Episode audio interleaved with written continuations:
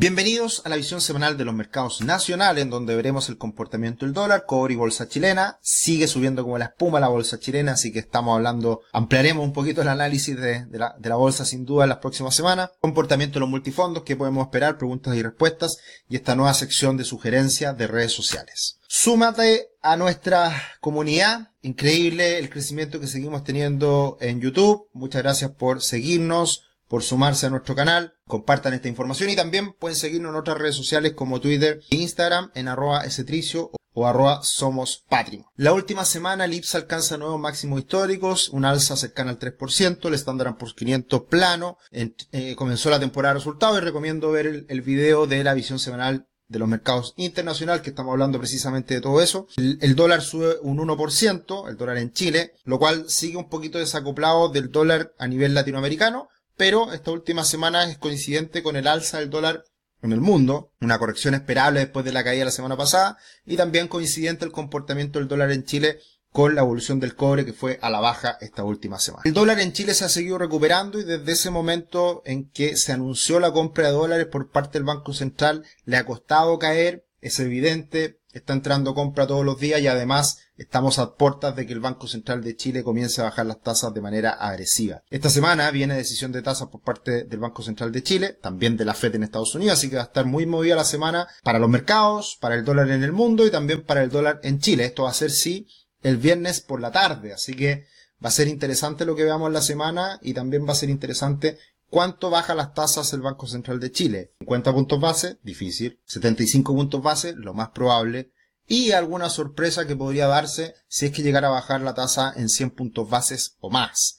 Y eso sería muy alcista para el dólar. Eh, pero veremos qué es lo que pasa. Eh, por ahora seguimos en este rango lateral entre 7.70, 7.77 y 8.30, 8.37. Así que por ahora la fuerza alcista se mantiene, pero mirando el escenario internacional el dólar debería volver a caer en el futuro en algún minuto. Es timing, esto iba a depender mucho de las noticias que se conozcan afuera también. Y en ese sentido, es clave lo que pase con el dólar index esta semana. Tenemos reunión de tasas por parte del Banco Central de Estados Unidos y si es que se confirma esta ruptura a la baja, ahora esta resistencia a los 101 y si es que la Reserva Federal hace lo que el mercado espera que haga, que es que suba las tasas esta semana y que cambie su comunicado en que ya no va a subir más las tasas en los próximos meses, debería volver a caer el dólar sin lugar a dudas, pero eso está por verse.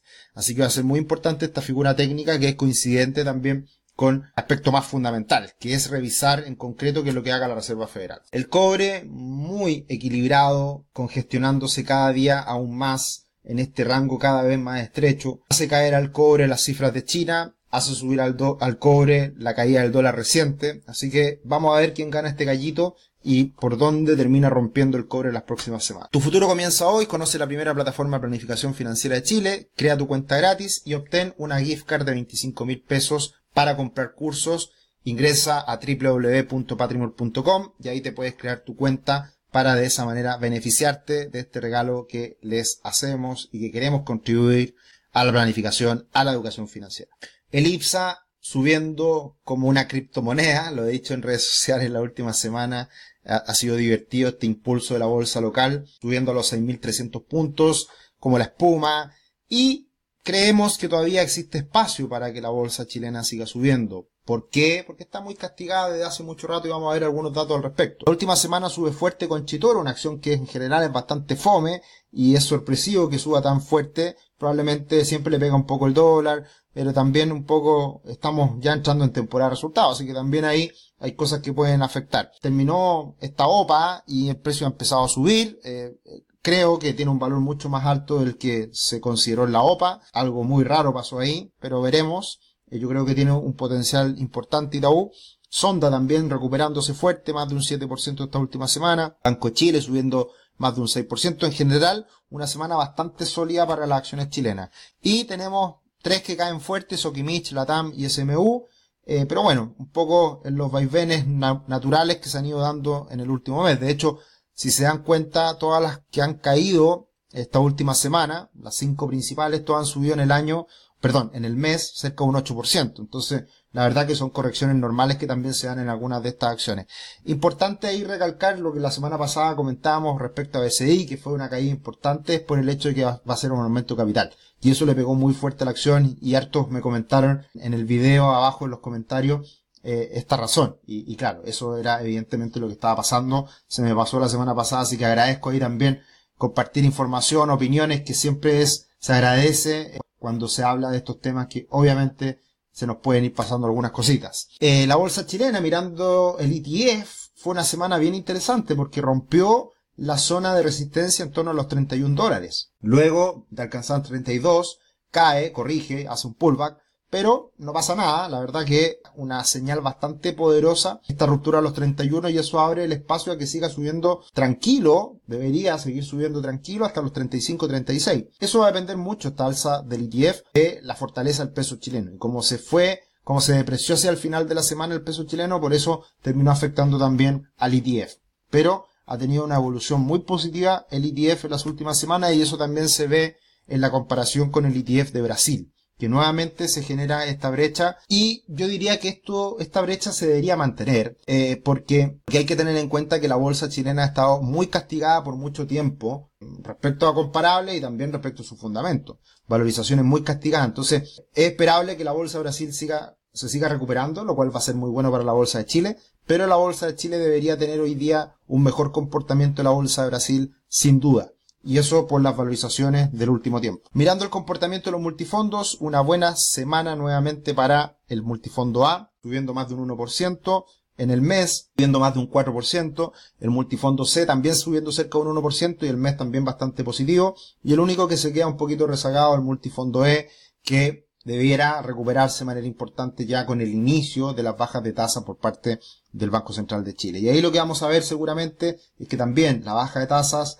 va a repercutir positivamente la renta fija y eso también le va a pegar de manera amplia al conjunto de multifondos, ¿ya? Es lo que hablamos todos los, todos los meses cuando hacemos el análisis multifondo, que todos los multifondos tienen bastante renta fija. A lo menos un 20% el multifondo A. Así que baja de tasa en Chile debería ser algo positivo de cara a las próximas semanas. Y mirando hacia el futuro, ¿qué podemos esperar? Eh, el Mercurio Inversiones, como siempre, con información bastante interesante, muestra, hizo un análisis de los precios de utilidad de varias acciones y de los valores bolsa libro. Y acá hizo un resumen de las, 30 acciones del IPSA, las 20, las, hay 20 acciones del IPSA que todavía tienen una relación bolsa-libro bajo a 1. Eh, expliqué en un video la semana, eh, de hecho eso vamos a hacer de ahora en adelante, que las preguntas buenas que nos hagan acá en los comentarios las vamos a responder con video, porque no nos va a dar el tiempo de responder muchas cosas que nos están preguntando en este video que es más cortito. Pero podemos ir sacando temas de cosas interesantes. Alguien me preguntaba el valor intrínseco si era 1 en la bolsa libro, no. Eh, debería ser 2 o más en un mercado sano. Y por lo tanto todavía siguen muchas empresas con valores bolsa libro menores a 1. Por lo tanto, eso implica, o nos podría decir, que hay espacio todavía para que la bolsa se siga recuperando. Y ahí hay que mirar la comparación de bolsa libre con precio-utilidad. Evidentemente, si una empresa está teniendo pérdida, tiene relaciones precio-utilidad negativas, hay que tener cuidado. Pero si es una empresa que gana plata constantemente, tiene precio-utilidad bajos y bolsa libre bajo, puede ser seguir siendo una buena posibilidad. Esto no es ciencia cierta, esto depende de muchas otras cosas más, pero es parte importante de lo que uno puede mirar como un primer acercamiento a mirar alguna acción. Y mirando el IGPA, también tenemos las 20 acciones más baratas por valor bolsa libro y estamos recién en el 0,7. O sea, todavía mucho castigo y acá hay mucha, es mucho más variado los resultados que nos entrega este resumen. Porque acá hay varias empresas que pierden mucha plata, como por ejemplo Apolar, que ha sido una empresa que históricamente ha tenido malos resultados y tiene un valor bolsa libre muy bajo, pero es una empresa que sigue perdiendo plata por mucho tiempo. ¿ya? Así que ahí hay que mirar también cuáles son las empresas que están sanas, que están teniendo utilidades, que tienen bajas valorizaciones que pueden ser también oportunidades interesantes. Y acá es precisamente cuando uno ve algunas empresas se han revalorizado enormemente en lo que va del año. En el ICPA hay precisamente movimientos bien interesantes en los últimos seis meses. Y también qué podemos esperar esta semana en cuanto a el mercado en su conjunto, lo que decíamos anteriormente, decisión de tasas el día viernes por parte del Banco Central. A las 6 de la tarde saldrá el comunicado con los mercados absolutamente cerrados. Así que veremos qué es lo que hace el Banco Central de Chile. Ya va a tener también el input de lo que haga la Reserva Federal de Estados Unidos y también vamos a ver cómo la encuesta de operadores financieros que se entrega cada 15 días, la, encuesta de expectativa económica una vez al mes, la encuesta de operadores financieros cada 15 días y previo a la reunión veremos cuáles son las expectativas del mercado. Así que interesante. Lo que les decía anteriormente, las preguntas que nos hagan, que nos parezcan interesantes de responder de manera ampliada, lo vamos a estar haciendo. Hicimos dos videos la última semana. Uno para explicar las plataformas de inversión, una, una pequeña, un pequeño comentario para describir cuáles son las diferencias y qué cosas considerar, y también lo que fue esta relación valor bolsa libro, que aprovechamos inmediatamente, salió el video el domingo pasado, salieron estas preguntas y dijimos ya, hagamos respuestas para poder, para poder anticiparnos un poquito a, a, estos videos y no alargarnos tanto. Así que agradecemos a Rodrigo y Javier que nos hicieron estas preguntas y están los videos ya en YouTube para que los puedan ver. Una pregunta importante, una consulta. En caso de que la recesión llegue a Estados Unidos, ¿cómo afecta a la bolsa chilena? Ya que ahora está subiendo fuerte, pero con una recesión el panorama podría cambiar, se podría complicar. Eh, esa pregunta yo creo que está, da para responderla en, un video en YouTube. Así que vamos a, a estar también haciendo ese doble clic en los próximos días. Bratia, tremendo canal, así, así es. Y aquí varios comentarios respecto a BCI, que era lo que les comentaba anteriormente. Y, y, otras preguntas más, ¿hasta cuándo más el Banco Central tiene, de, retiene la caída del dólar peso? Eso es relativo, yo creo que el gran impacto ya está. El que compre 40 millones de dólares diarios el Banco Central de Chile ya no tiene mayor impacto. El, el, anuncio ya repercutió con anterioridad y ha generado impacto, pero ya de ahora en adelante no es eso lo que realmente está moviendo al mercado. Y como ve usted el futuro de los fondos mutuos, eh, no lo veo muy bueno en el sentido de que tienen que rediseñarse la industria de fondos en Chile. Eh, y yo creo que más que se vayan a eliminar los fondos mutuos, que hay muchísimos, eh, tienen que bajar los costos, tienen que bajar los, los, costos de administración y eso está pasando. Así que es una buena noticia porque precisamente hoy día hay más competencia, la gente se está dando cuenta y lo, las instituciones financieras también están haciendo el cambio que es muy necesario. Y por último, ya que están tan de moda las acciones chilenas, este es un canal relativamente nuevo, muy interesante, que habla de acciones chilenas en particular, inversor chileno, un gran aporte que está mostrando ahí algún comportamiento y análisis un poquito más fundamental de varias acciones, así que lo recomiendo para que lo vean. Tiene poquitos videos, pero de muy buena calidad, así que para que lo revisen, muchos más que se van sumando a las redes sociales para dar su opinión, para ayudar a educar financieramente a más personas, así que todos son bienvenidos. Esta, esa es la idea de que más y más gente se sume a la educación financiera. Así que felices de que se sigan sumando más personas eh, a hacer análisis. Eso sería por esta semana. Que estén muy bien y nos encontramos en otro